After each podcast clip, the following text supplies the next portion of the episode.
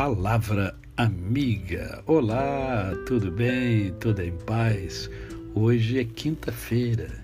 É mais um dia que Deus nos dá para vivermos em plenitude de vida e que você já sabe, né? Use a tríade da felicidade: o amor, a fé e a gratidão no coração. E eu quero conversar com você hoje sobre um texto que eu preciso ler é, todo, toda parte desse capítulo 8, quer dizer, toda parte, uma parte do capítulo 8, do verso 1 ao verso de número 11, que diz assim: Jesus, entretanto, foi para o Monte das Oliveiras. De madrugada voltou novamente para o templo e todo o povo ia ter com ele e, assentado, os ensinava.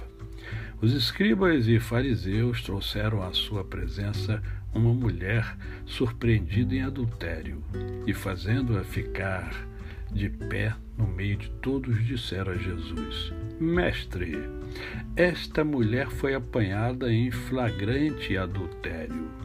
E na lei nos mandou Moisés que tais mulheres sejam apedrejadas. Tu, pois, que dizes? Isto diziam eles, tentando-o para terem de que o acusar. Mas Jesus, inclinando-se, escrevia na terra com o dedo. Como insistisse na pergunta, Jesus se levantou e lhes disse: Aquele que dentre vós estiver sem pecado, seja o primeiro que lhe atire pedra. E, tornando a inclinar-se, continuou a escrever no chão. Mas, ouvindo eles esta resposta, e, acusados pela própria consciência, foram se retirando um por um, a começar pelos mais velhos até aos últimos. Ficando só Jesus e a mulher no meio onde estava, erguendo-se Jesus e não vendo a ninguém mais além da mulher, perguntou-lhe: Mulher, onde estão aqueles teus acusadores? Ninguém te condenou? Respondeu ela: Ninguém, Senhor. Então lhe disse Jesus: Nem eu tampouco te condeno vai e não peques mais. Esta esta passagem bíblica é muito conhecida, muito usada, inclusive por pregadores, e certamente você já conhece esta passagem. Mas o que eu quero levantar com você é: você conhece esse Jesus da passagem, esse Jesus que olha na alma, olha para dentro da pessoa, esse Jesus que não é, não discrimina ninguém, esse Jesus que sabia que ela era uma pecadora e quem não o é. Quantas vezes nós somos os acusadores. Quantas vezes?